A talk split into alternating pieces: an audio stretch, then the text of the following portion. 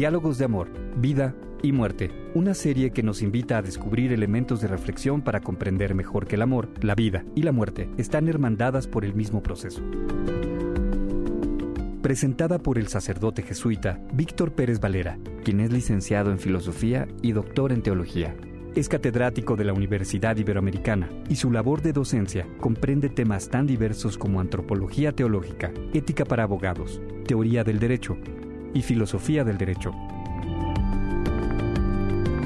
Además es autor de una docena de libros que cubren la misma diversidad de temas. Cada semana nos compartirá una reflexión sobre amor, vida y muerte. Miércoles de ceniza. La ceniza, Efer, hebreo, es símbolo de lo efímero. Los refranes de ustedes son como sentencia de ceniza y sus argumentos son de barro. Job de lo sin valor. A lo mejor es un atrevimiento hablar a mi Señor. Yo soy polvo y ceniza. Génesis. Ese es un hombre que se alimenta de cenizas. Tiene su corazón engañado. Isaías. Se esparcía ceniza sobre la cabeza como señal de duelo por la muerte de un ser querido. Isaías. ¿Podría exponer una breve historia del miércoles de ceniza?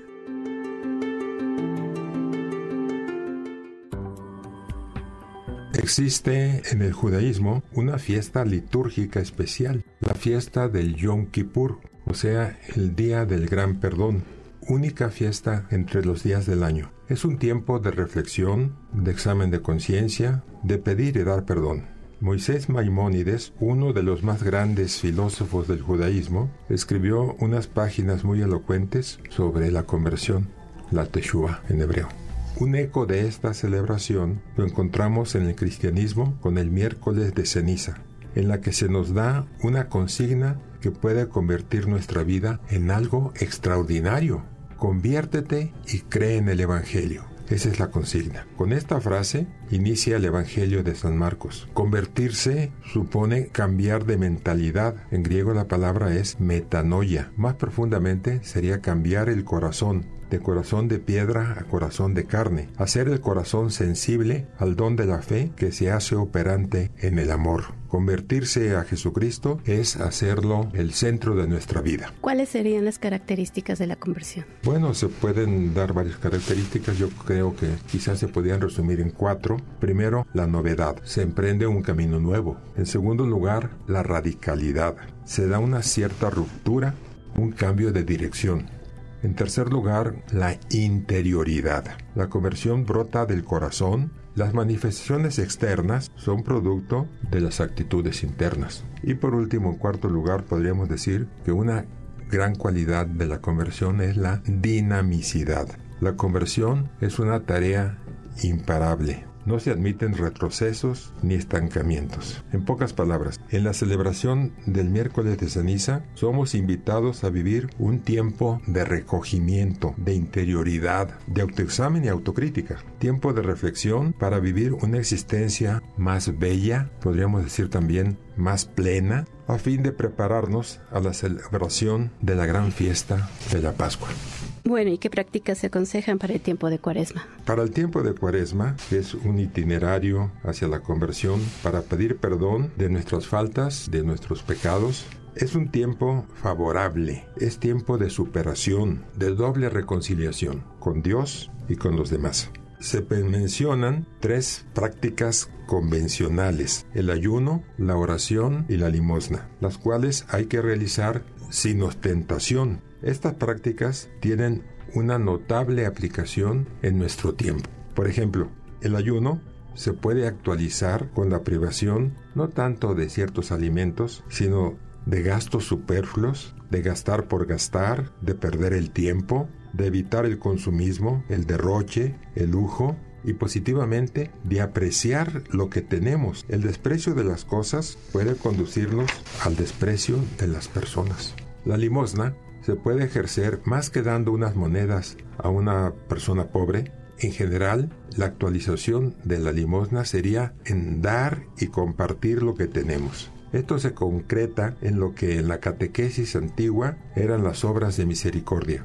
Enunciemos, por ejemplo, visitar a los enfermos, perdonar las injurias, sufrir con paciencia los defectos de los demás y también consolar a la persona que está triste. En la oración, la tercera práctica típica de la cuaresma, Bueno, en primer lugar, rezar por nuestros parientes, amigos y bienhechores, tanto vivos como difuntos. Y de vez en cuando rezar esa breve oración que nos transmite el peregrino ruso. Señor Jesús, ten compasión de mí. Nuestra oración podría ser como la del hijo pródigo. He pecado contra el cielo y contra ti, no merezco llamarme hijo tuyo.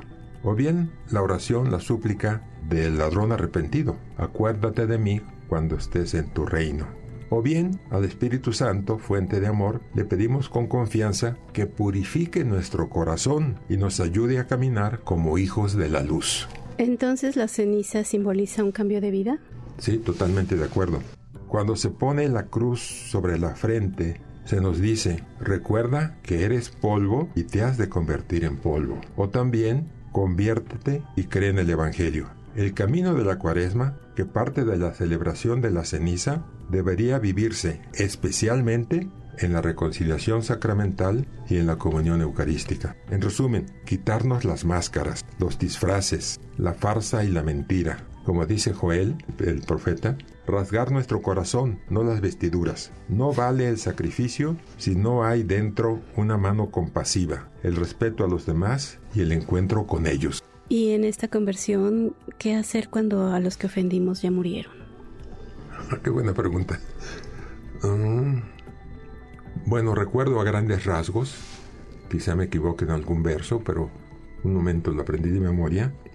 El gran poeta León Felipe comenta sobre este aspecto. Soy ya tan viejo y se han muerto tanta gente de la que he ofendido. Ya no puedo encontrarla para pedirle perdón. No he sido bueno. Quisiera haber sido mejor. Me acuerdo que dice, estoy hecho de barro que no está bien cocido todavía.